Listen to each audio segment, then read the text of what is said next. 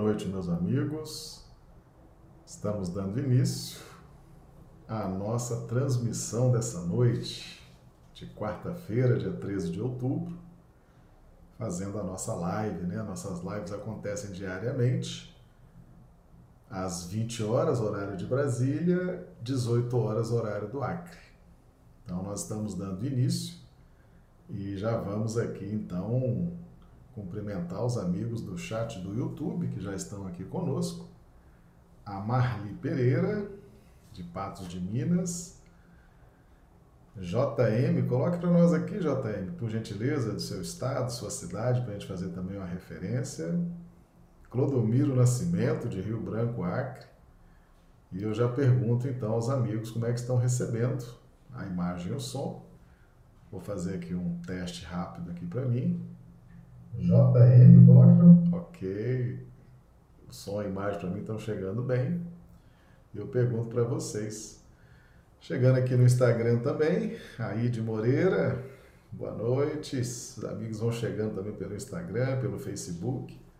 A Rejane Ribeiro também, chegando pelo YouTube, de Rio Branco, Acre.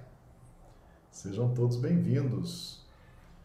Nós vamos hoje trabalhar um tema, né, matéria à esquerda do Evangelho de Mateus 25, 34. Nós, nós abrimos uma playlist aqui no canal ah, para falar sobre a intelectualização da matéria, né, que está na pergunta 25 de O Livro dos Espíritos. A resposta, né, o Espírito da Verdade diz que o, todos nós temos o dever, temos a missão de intelectualizar a matéria. Então nós estamos trabalhando o que, qual o significado desse intelectualizar a matéria. Estamos buscando aí o, o maior número de informações para que possamos estabelecer uma relação saudável com a matéria, né?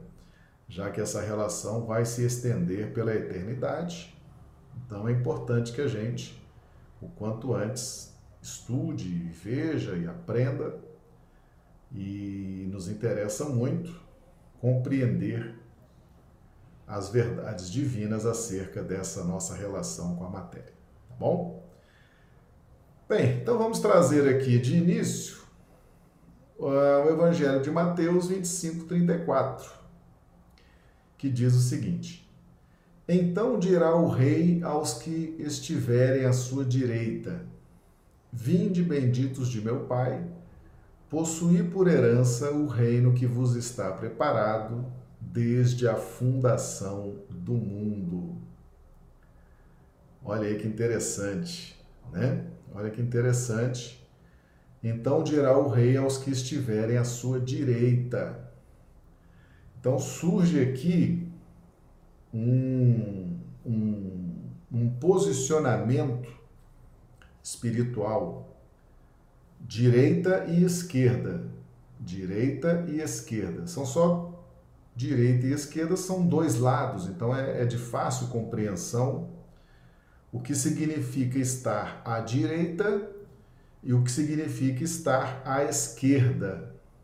Ah, então é, é uma simbologia simples, mas que precisa ser realmente aprofundada.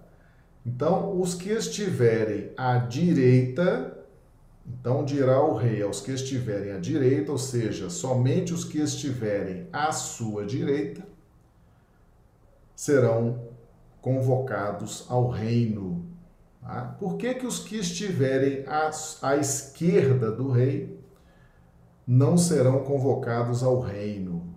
Então, somente os que se posicionarem espiritualmente à direita do rei.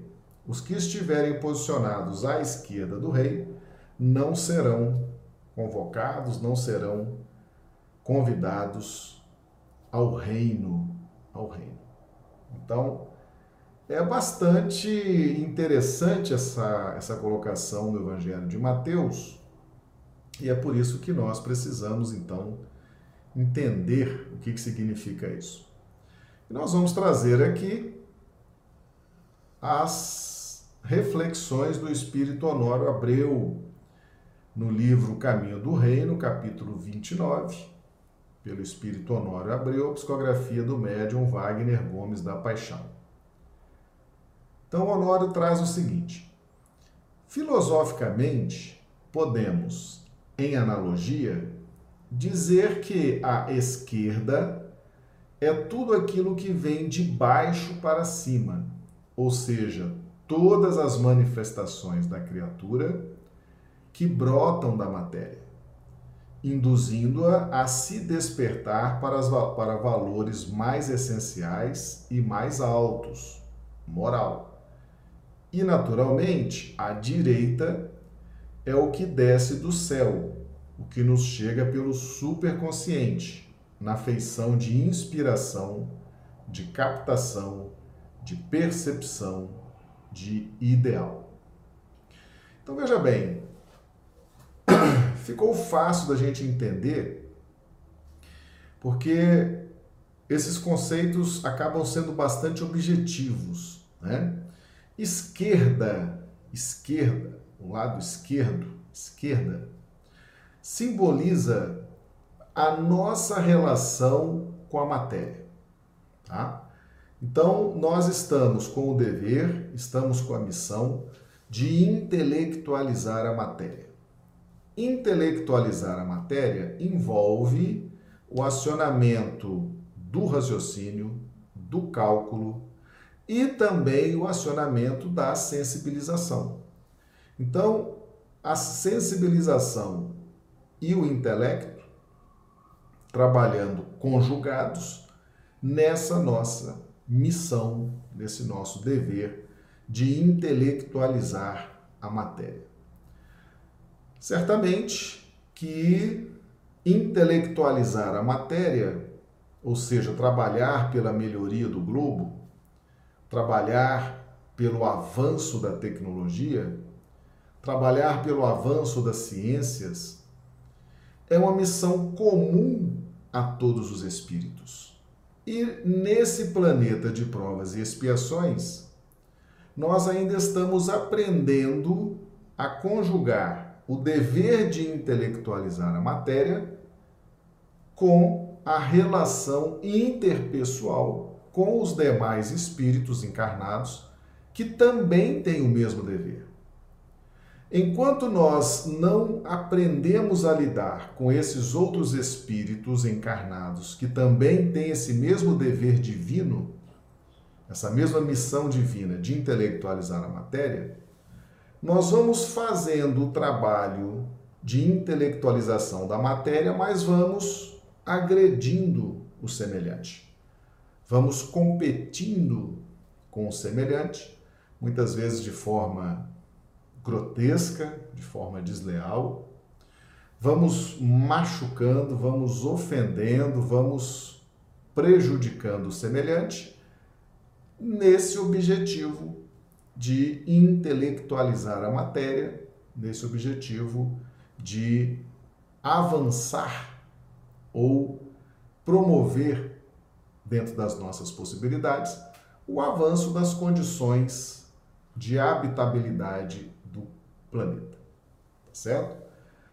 Então, as nossas manifestações que decorrem desse dever de intelectualizar a matéria simbolizam a esquerda.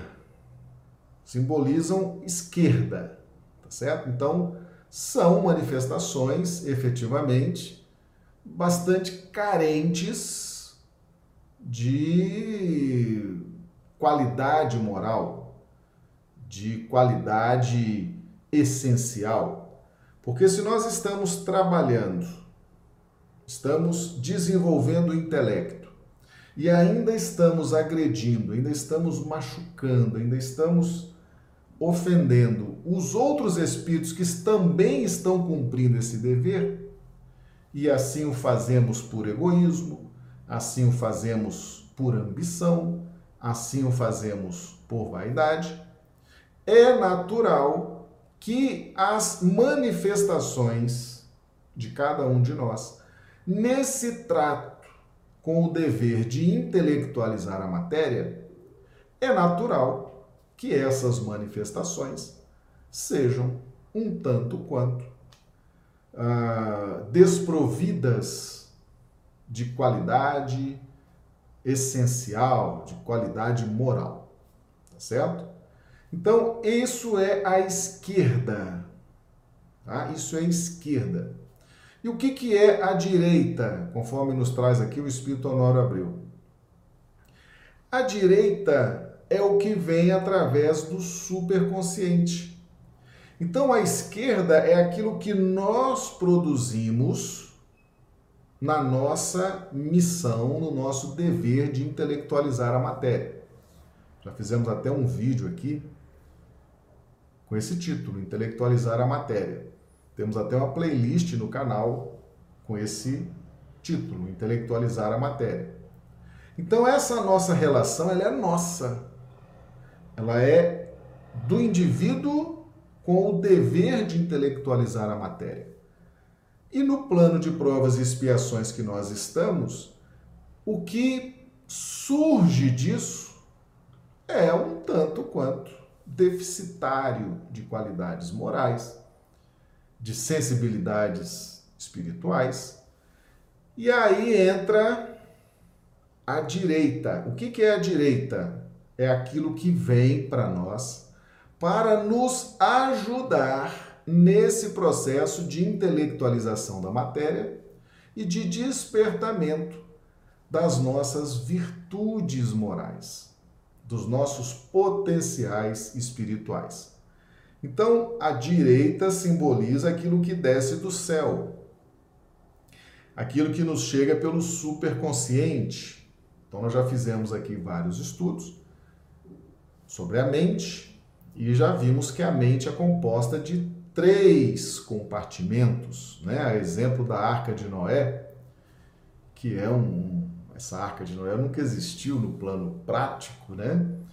A arca de Noé é uma parábola, é uma história, uma parábola que apresenta os três compartimentos da arca de Noé, da mente. Está lá no livro No Mundo Maior, capítulos 3 e 4. No Mundo Maior, foi editado pelo Espírito André Luiz, psicografia de Chico Xavier. Então nós temos no andar de baixo, o subconsciente, no andar intermediário, consciente, e no andar superior, o superconsciente. Então, através do superconsciente, que é essa área da nossa composição da casa mental, onde estão situadas as antenas psíquicas, os receptores psíquicos, é onde nós nos conectamos com o mais alto. Então, através do superconsciente, nós recebemos então as inspirações, né? nós recebemos as intuições, nós captamos as ondas mentais das entidades benfeitoras que querem nos ajudar, temos as nossas percepções espirituais então nós temos dois compartimentos, vamos didaticamente definir assim. Nós temos dois compartimentos produzindo vibração, tá? Produzindo energia. Um compartimento que é o nosso contexto objetivo, que é o nosso trato pessoal, é a nossa lida pessoal é a execução do dever, é a execução da missão de intelectualizar a matéria. Isso produz uma vibração, produz uma consequência. E temos do outro lado nosso superconsciente captando as inspirações superiores que nos ajudam a lidar com esse dever de intelectualizar a matéria. Nós já trabalhamos na live sobre a intelectualização da matéria que tudo que nós fazemos pode ser encaixado no contexto de intelectualização da matéria. A nossa relação com a família, a nossa relação profissional, a nossa relação com a casa espírita, todo e qualquer contexto em que nós estejamos colaborando, trabalhando pela melhoria do planeta, seja em que área for, se encaixa no conceito de intelectualizar a matéria. Mas a nossa essência é um tanto quanto ainda empobrecida espiritualmente. Basta que a gente observe o contexto em que estamos encaixados, né? Um planeta de provas e expiações, um planeta de guerras, um planeta de terremotos, de tsunamis, de assassinatos, um planeta não é o, o dos melhores, mas é o que a gente se encaixa em razão da nossa condição evolutiva. Então, naturalmente, espíritos como nós, caminhantes da evolução espiritual, é natural que o nosso dever, no cumprimento do nosso dever de intelectualizar a matéria, é natural que as vibrações, aquilo que nós manifestamos, sejam tanto quanto ainda carente, uh, sejam tanto quanto desprovido de qualidade. Né? Por isso que nós temos uma vibração específica nesse trato com o dever de intelectualizar a matéria. E temos esse outro compartimento, vamos didaticamente dividir em dois compartimentos, né? O compartimento das vibrações da nossa lida diária com as circunstâncias da vida e o outro compartimento que são as nossas inspirações, aquilo que vem dos nossos mentores, aquilo que vem de um bom livro, de uma, uma boa palestra, um bom estudo. Então, nós temos dois compartimentos: uma vibração mais elevada, essa que captamos pelo superconsciente, e uma vibração mais empobrecida, que é a decorrente da nossa relação com o dever de intelectualizar a matéria. E o que fazer? O que fazer agora com essas duas vibrações bem específicas? Né? Elas existem, elas são reais, elas não param de acontecer na nossa existência. Nós estaremos sempre recebendo inspirações, estaremos sempre recebendo o auxílio do mundo espiritual e estaremos sempre produzindo vibrações específicas decorrentes do nosso dever de intelectualizar a matéria diante das inúmeras circunstâncias da vida de cada um de nós. O que fazer? Temos dois contextos vibracionais distintos. Né? Bem, então nós precisamos encontrar aqui uma equação que nos ajude a resolver essa questão. E a gente vai trazer aqui mais uma colocação do Espírito Honório Abreu, também no capítulo 29 do livro Caminho do Reino, a psicografia de Wagner Gomes da Paixão. Então vamos lá. Dentro dessa ordem interpretativa, cabrito é um símbolo que surge da esquerda, ou seja, são as experiências oriundas de nossa peleja com a matéria. De modo que as ovelhas surgem como entrosamento proveitoso entre a esquerda visitada pelas vibrações da direita. Portanto, as ovelhas guardam uma peculiaridade especial, já que representam a harmonia entre matéria e espírito, sendo elas muito úteis em sentido geral.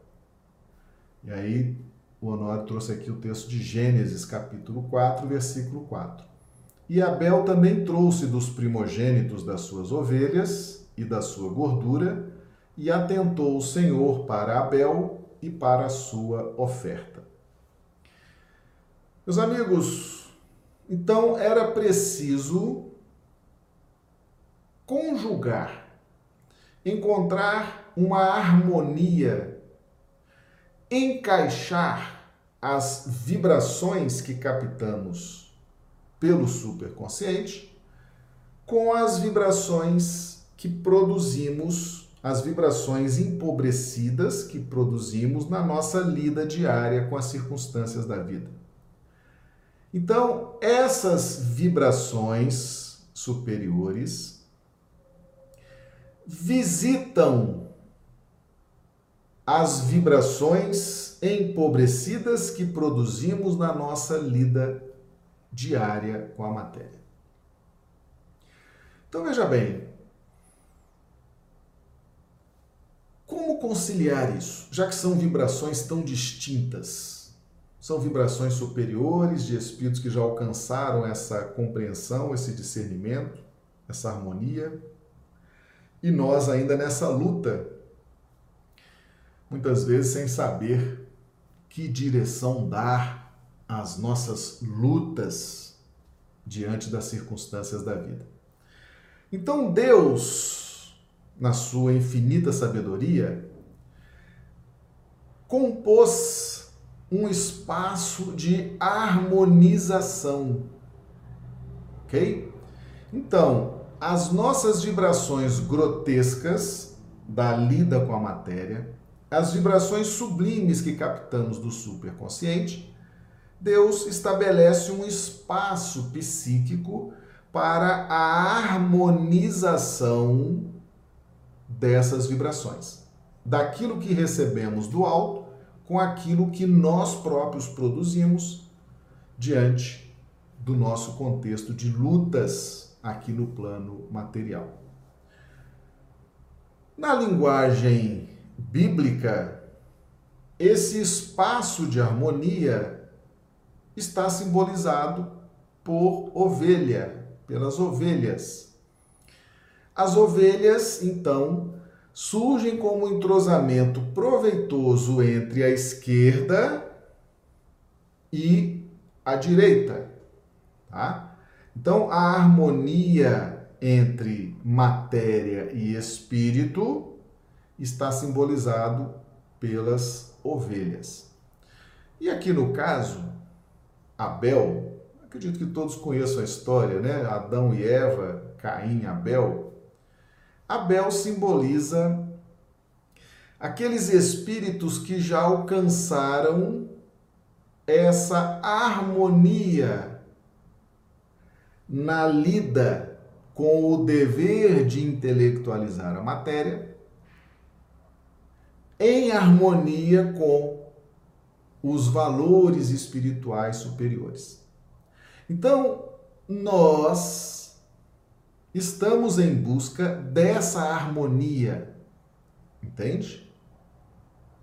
Então, como é que nós vamos harmonizar esse contexto? Trabalhando pela intelectualização da matéria e assimilando os conhecimentos superiores e criando dentro de nós uma atmosfera psíquica de harmonização. Isso é um trabalho do filho do homem. Nós temos trabalhado muito esse conceito do filho do homem, né? Então veja bem, nós temos, temos analisado muito as influências da mente no espírito. A mente é um contexto de funções que se desperta na faixa hominal da evolução. Enquanto estamos na faixa mineral, vegetal, animal, nós somos conduzidos pela força do instinto, os instintos, principalmente o instinto de conservação. Mas quando chegamos na faixa hominal, desperta na, de dentro de nós a mente. A mente, então, ela se elabora, se consolida quando o princípio inteligente atinge a faixa hominal da evolução. É uma faixa mais qualificada e ele precisa agora de uma mente com vários departamentos, com várias funções. Essa mente é um grande estímulo ao espírito, porque as vibrações da mente elas se conectam com mais facilidade ao meio ambiente. Então, por exemplo, a diferença da mente para o espírito, didaticamente falando. Você vai numa casa espírita, assiste uma palestra maravilhosa, sai dali contagiado,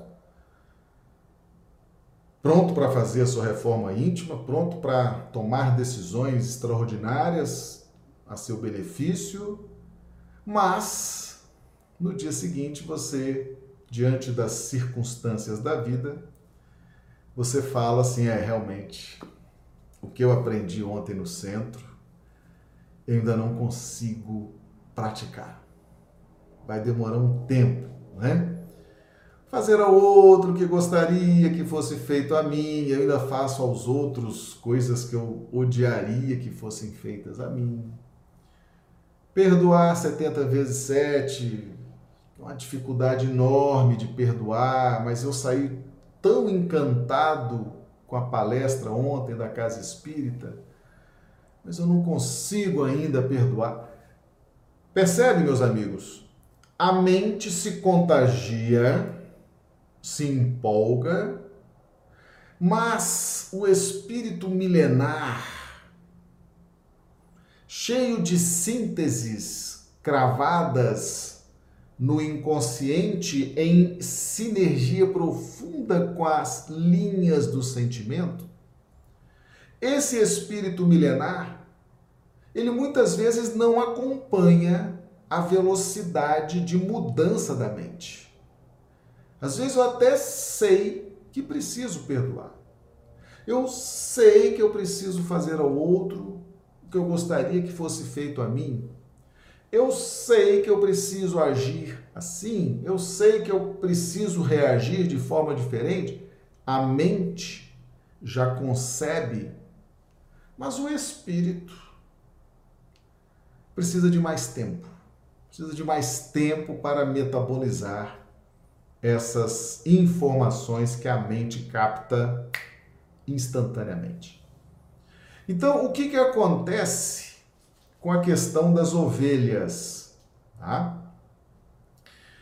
E Abel trouxe dos primogênitos das suas ovelhas. Aqui, aqui o texto de Gênesis fala do primogênito. Primogênitos são filhos. Né? Aqui há uma conotação de filho do homem. Filho do homem. O filho do homem o filho do homem é esse estado espiritual, não é um estado mental. Tá? É um estado já espiritual. Aquilo já flui da sua intimidade 24 horas por dia. O estado de harmonia, o estado de paz, o estado de bondade, o estado de evolução, a luz, já conquistou a condição de filho do homem, já está no reino dos céus. Nesse momento, o filho do homem, com as suas concepções espirituais já despertadas, consolidadas, ele domina a mente. Então não é mais a mente que domina o espírito.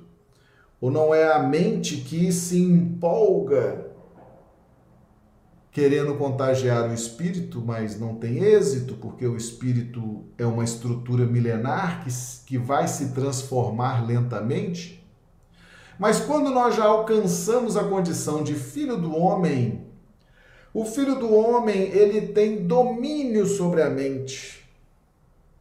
Percebe? O filho do homem, ele já inverte. A mente, ela o estimula, mas ele tem controle sobre a mente. Ele consegue estabelecer uma linha de domínio, de controle sobre as atividades mentais. E o filho do homem, então, simbolizado aqui por Abel? Abel também trouxe dos primogênitos das suas ovelhas e da sua gordura e atentou o Senhor para Abel e para a sua oferta. Então, Abel, simbolizando aqui o filho do homem. E por que que Abel encarnou, né, na história da Bíblia, Caim Caim e Abel. Caim, um espírito complicadíssimo, e Abel reencarnando ali para ajudar. Porque esses espíritos já é, redimidos, eles encarnam para ajudar o grupamento nos, nos quais estão inseridos, né? Eles produzem grande, grande avanço nesses grupamentos você vê, por exemplo, um Moisés, a importância do espírito Moisés estar encarnado, o quanto representou um espírito daquela qualidade encarnado, tanto no contexto do Egito, mas principalmente no contexto de Israel. Né? Então, Jesus, representante divino neste planeta, vez por outra designa um desses espíritos iluminados, redimidos, para encarnar com missão. E a missão é ajudar, muitas vezes, o grupamento do qual são inseridos.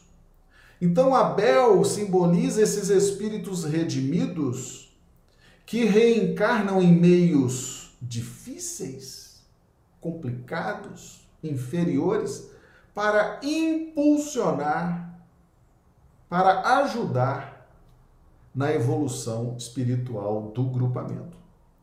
Então Abel trouxe dos primogênitos das suas ovelhas, ou seja, é a ação do filho do homem dominando a própria mente e produzindo a harmonia, produzindo a harmonia desejada entre o dever, a missão de intelectualizar a matéria, mas fazendo isso com ética, com esplendor, com pujança, com luz. Nós temos aqui um vídeo no canal que fala sobre a relação da matéria 5 por 2, né? Aquela, aquela, aquele vídeo sobre os cinco pães e os dois peixes, certo? Nós temos que intelectualizar a matéria. É o nosso dever. É a questão 25 do Livro dos Espíritos. Acho que eu trouxe ela anteontem aqui. Vou trazê-la aqui para os amigos. Questão 25. O espírito independe da matéria ou é apenas uma propriedade desta, como as cores o são da luz e o som é do ar? Resposta do espírito da verdade: são distintas uma do outro. Mas a união do espírito da matéria é necessária para intelectualizar a matéria. Questão 25 de O Livro dos Espíritos. Então veja bem, Abel, espírito redimido, que reencarna por misericórdia divina para ajudar aquele grupamento complicadíssimo, simbolizado ali por Caim. Abel intelectualizava a matéria, intelectualizava, era pastor, trabalhava, mas na proporção de 5 por 2. Veja esse vídeo aqui no canal, tá? a proporção entre pães e peixes, 5 por 2. Então, Abel dava muito mais importância aos valores espirituais, à sublimação da ética, do que é espiritual, na sua lida com o dever de intelectualizar a matéria. A isso nós chamamos harmonia entre os processos, entende? Simbolizado aqui por ovelhas. Ovelhas. As ovelhas simbolizam essa harmonia dos processos. Quais processos? Eu não tenho o dever de intelectualizar a matéria, de melhorar a minha família, melhorar o meu ambiente profissional, melhorar a ciência, melhorar as artes, melhorar tudo. Isso não vai desenvolver a inteligência, não vai desenvolver os sentimentos? Pois bem, é o dever de intelectualizar a matéria.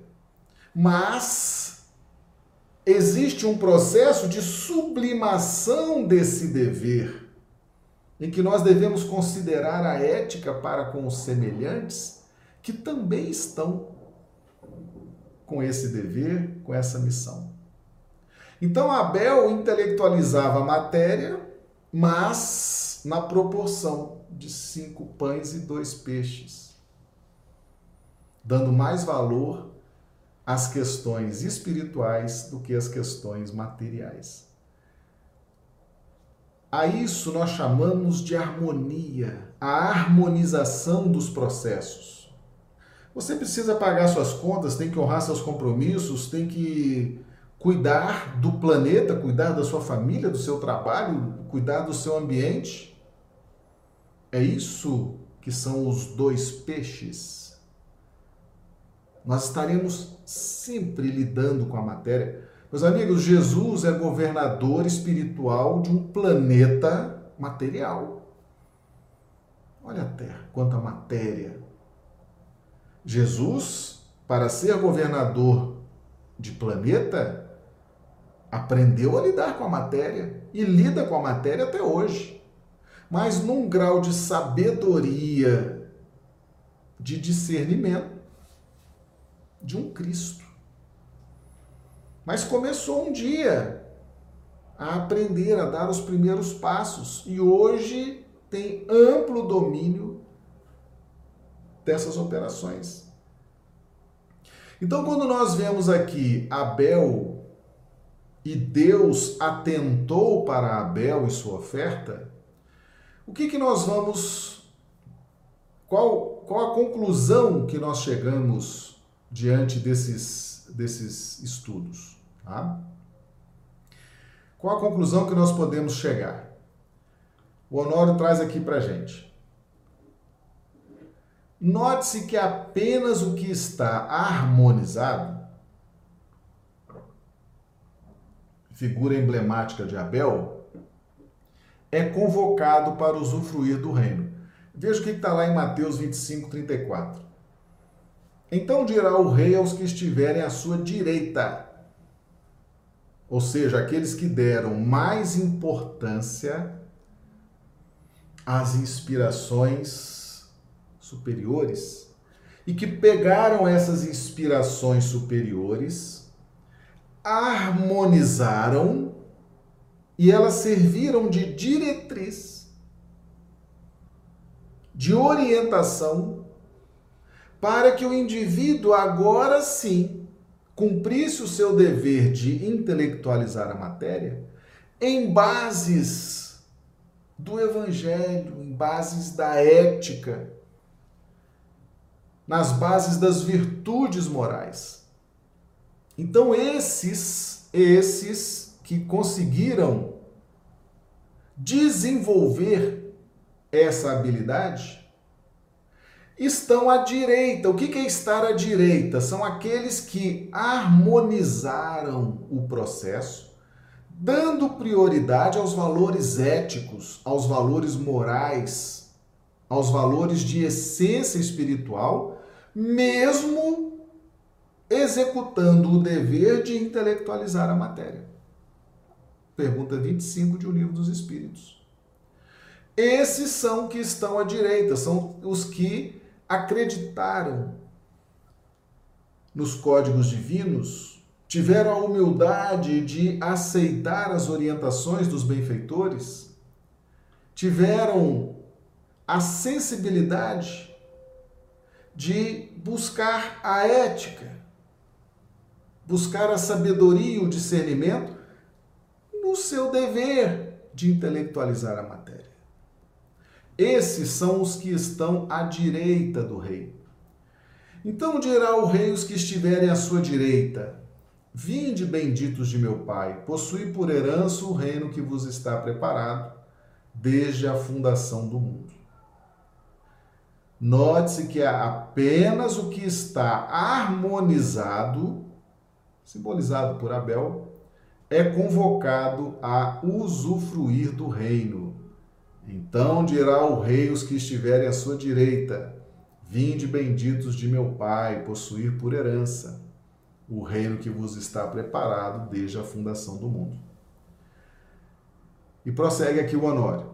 É que do processo evolutivo comum a todos os seres da criação, sem exceção, somente se valida por virtude, ou habilidade, ou competência, aquilo que se converter ao divino, através de testemunhos Aí ele traz o texto de Marcos 1:8.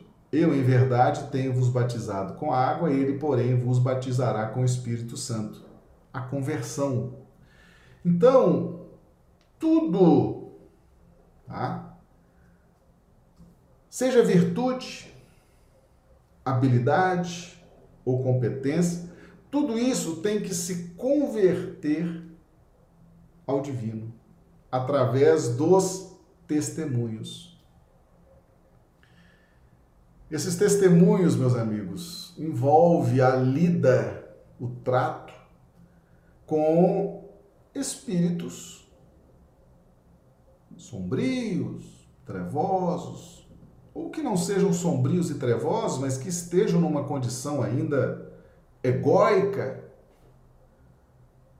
presos à matéria, presos às concepções materialistas, exalando as vibrações do trato exclusivo com a matéria, ainda insensíveis às percepções superiores.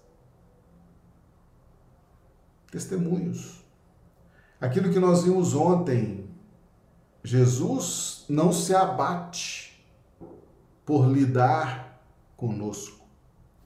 Jesus não se deprime, muito pelo contrário, Jesus prossegue a caminhada, mesmo carregando a cruz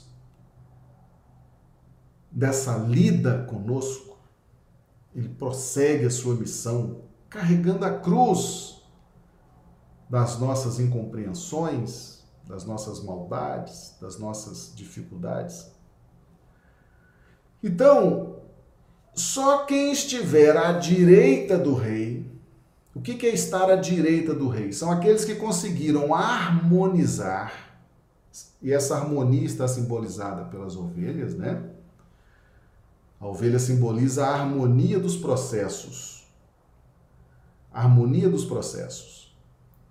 Que aqui está representado por Abel, tanto que Abel, tudo que Abel fazia, Deus reconhecia. Deus aceitava, Deus acolhia, e tudo que Caim fazia, Deus não queria saber daquilo. Porque aquilo era feito por dever, por obrigação, era mal feito, era com murmúrio, era com ódio, era por que, que eu tenho que fazer isso? Percebe?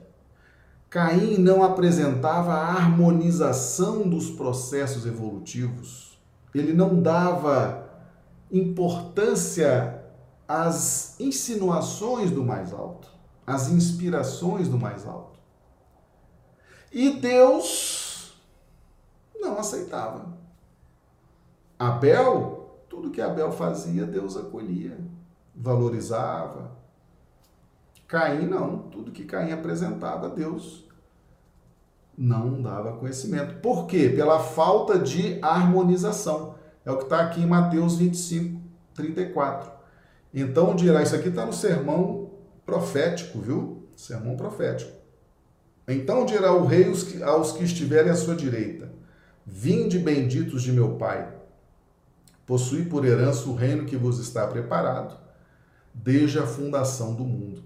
Aqui Jesus está se referindo aos que conquistaram a condição de filhos do homem, que despertaram esse potencial espiritual, intitulado Filhos do Homem, e esses espíritos, já agora harmonizados, discernidos, têm o controle, eles ocupam o campo mental e continuam executando o seu dever de intelectualizar a matéria, mas sempre sintonizados com as questões espirituais naquela proporção de cinco pães para dois peixes. Meus amigos, o próprio Jesus, o próprio Jesus, governador espiritual desse planeta, passou 30 anos trabalhando pelo progresso material, fazendo ali os móveis, era carpinteiro, trabalhando pelo progresso ali, pelo conforto, pelo bem-estar das famílias, das casas, fazendo a cadeira, a mesa, a janela. Jesus nos falou: Eu vim cumprir a lei. Tá certo? Ou seja, agora você imagina um espírito puro, um Cristo, cumprindo o dever, o construtor do planeta. Olha a humildade desse espírito. Jesus constrói o planeta Terra. Ele sabe de fórmulas, de equações que a gente vai, vai demorar muito a, a descobrir. Encarnou fazendo ali a cadeirinha, a mesa, nos mostrando que o dever de intelectualizar a matéria é eterno, vai nos acompanhar sempre. Mas Jesus nunca abriu mão da conexão com o mais alto. Né? Um espírito absolutamente harmonizado, discernido. Né? E é isso que ele está nos ensinando. Que nós devemos buscar nessa obrigação de cumprir o dever de intelectualizar a matéria, devemos buscar sempre a proporção de cinco pães e dois peixes. Quem não buscar isso vai ficar realmente não vai ter acesso, não vai se harmonizar, não vai desfrutar das maravilhas, dos benefícios, dos lucros da condição de filho do homem. E nós temos um contexto também no sermão profético que fala do castigo eterno.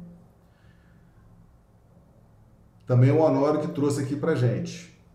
E o castigo eterno é a condição de todos os filhos do grande Pai que se resolvem por si mesmos a negarem o bem. Essa prerrogativa comum a todos na criação. Até que se arrependam e façam valer sua destinação intrínseca, de origem divina. Como Deus nunca deixou de criar, todos os que iniciam a jornada da evolução poderão, pelo livre-arbítrio, eleger o desvio da rota tornando-se adversários da harmonia cósmica. Daí o castigo, ou melhor, o sofrimento, oriundo de suas próprias escolhas, causa e efeito, ser classificado como eterno, enquanto ilusão que salteia as inteligências ainda débeis e duvidosas. O Senhor me castigou muito, mas não me entregou à morte. Salmo 118, versículo 18. Castigo eterno. O que é esse castigo eterno? Nós vamos tentar aqui fazer uma, uma síntese. Né? Meus amigos, uh, todos nós temos a prerrogativa de, inclusive, negar o bem, negar a harmonia dos processos, negar o discernimento, negar a própria existência de Deus, negar a própria importância da evolução espiritual. Todos nós temos essa prerrogativa que o livre-arbítrio nos dá. Né? O livre-arbítrio, a maior prova do respeito absoluto de Deus, de Jesus, dos espíritos superiores ao nosso livre-arbítrio, está no estudo dos exilados de capela. Aqueles espíritos foram tão respeitados no seu livre-arbítrio que foram exilados porque escolheram tão mal, tão errado o estilo de vida, as ocorrências, as vivências, continuaram escolhendo, continuaram insistindo que tiveram que ser quando a maioria do planeta alcançou uma condição vibracional elevada, aqueles espíritos passaram a ser um entrave seríssimo na evolução daqueles outros espíritos. Porque o período de regeneração, meus amigos, é um período de convalescência. Aquele orbe de capela ia entrar numa fase de regeneração. Os espíritos estavam cansados das lutas, né? estavam com as virtudes despertadas, mas precisavam consolidar, precisavam de um ambiente mais calmo, mais pacífico, de um trato diário, de um trato com o semelhante, de um trato com a matéria mais sublimado, para consolidar aquelas virtudes. Então, aqueles que não fizeram suas escolhas nesse sentido, tiveram que sair para que aqueles outros tivessem a oportunidade de continuar crescendo e se iluminando. Então, o exílio dos exilados de capela, esse estudo é fantástico.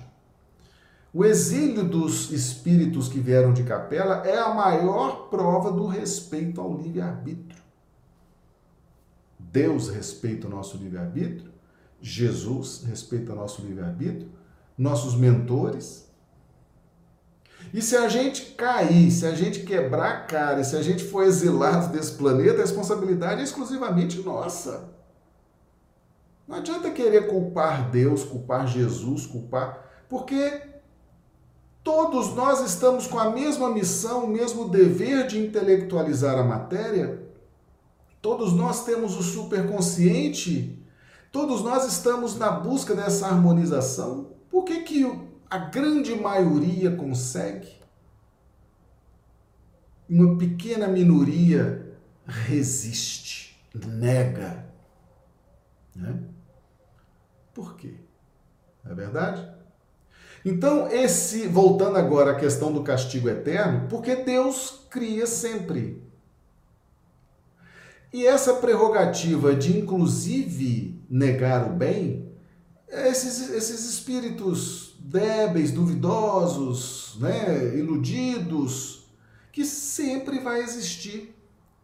Aí você fala assim, mas Marcelo, ah, esse trabalho então que vocês fazem de divulgar o Evangelho à luz da doutrina espírita não vai acabar com, com as sombras, com as trevas? Não, meus amigos, não vai acabar. Esse trabalho que a gente faz aqui de divulgação, esse trabalho nas casas espíritas, isso não, isso não é nunca o objetivo de acabar com sombras e trevas. Porque hoje você ajuda um espírito, você ajuda um grupo de espíritos, eles se libertam, eles começam uma trajetória de busca, mas amanhã outros ocupam aquele lugar. Porque Deus não para de criar nunca. Nós vamos ter sempre espíritos, como diz aqui o, o Honório, aqui no final, daí o castigo, ou melhor, o sofrimento oriundo de suas próprias escolhas, ser classificado como eterno, enquanto ilusão que salteia as inteligências ainda débeis e duvidosas. Enquanto nós permanecermos como criaturas débeis e duvidosas, nós estaremos em sofrimento. O dia que nós despertarmos para o sim, sim, não, não, e adotarmos medidas mais discernidas na nossa evolução, nós vamos diminuir a ponto de encerrar o sofrimento. Mas por que é castigo eterno? Porque ele dura, o sofrimento dura enquanto eu mantenho a ilusão e enquanto me mantenho no estado de inteligência débil e duvidosa. Eu saio desse estado, o sofrimento cessa para mim, mas outros espíritos permanecem nesse estado. Porque Deus não para de criar. Vai ter sempre trevas, vai ter sempre sombras. E por mais que a gente faça luz, por mais que você ajude hoje um grupamento, ajude outro, ajude um espírito, ajude. Isso não vai acabar nunca, porque sempre vai existir, sempre vai existir espíritos se valendo da prerrogativa do livre-arbítrio para negar o bem. E vão permanecer sofridos, vão permanecer em sofrimento, enquanto se mantiverem nessas faixas de rebeldia, de inconsequência, de debilidade, de dúvida, enquanto permanecerem iludidos. Tá certo? Então, mais essa questão também do castigo eterno, que tá, tá lá, tá lá no sermão profético, né, que a gente trouxe também para trazer também essa, essa ilustração para nossa live de hoje. Então, meus amigos, já encaminhando né, para as conclusões, existe um espaço espiritual, não é mental, é espiritual para a harmonização do que vem do alto com as vibrações decorrentes do nosso trato com as circunstâncias da vida. Essa harmonização tem uma equação para que ela seja eficaz. Cinco pães e dois peixes. Cinco pães e dois peixes. Nós estaremos sempre com o dever de intelectualizar a matéria.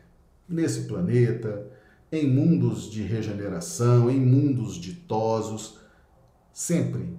Mas a, a partir do momento em que conciliarmos a harmonização simbolizada pela ovelha com a equação de cinco pães e dois peixes, o filho do homem passa a ter domínio sobre as atividades mentais e aí sim entra no reino para usufruir das alegrias, da harmonia, da luz, da glória de Deus manifestada em nós.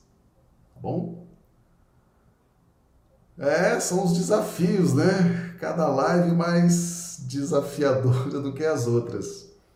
Mas nós temos que enfrentar esses desafios, né? Nós precisamos compreender isso Precisamos estudar e, e cada vez mais compreender essas verdades espirituais que estão aí aguardando a nossa compreensão, não é verdade? Meus amigos, lembrando que nossas lives acontecem de segunda a quinta-feira, já fizemos uma pequena mudança aí na grade, né? E na quinta-feira é o dia do Pinga Fogo, tá certo? Quinta-feira é o dia do Pinga Fogo. Então amanhã é dia de perguntas e respostas, tá certo? Então amanhã o pessoal prepara aí as perguntas para trazer aí para gente. A gente responde aí ao vivo, tá? E fica feito o convite para a gente estar aí continuando, né, nos nossos estudos toda semana, trabalhando aí essa, essas questões que nos importam tanto, que nos interessam tanto, né, para a nossa para a nossa harmonia espiritual e vamos, vamos caminhando. Rogamos a Jesus que nos dê uma noite de quarta-feira maravilhosa, uma noite de sono reparador das nossas energias e amanhã estaremos aqui de volta no mesmo horário, dando continuidade aí aos nossos estudos. Muito obrigado, que Jesus nos abençoe.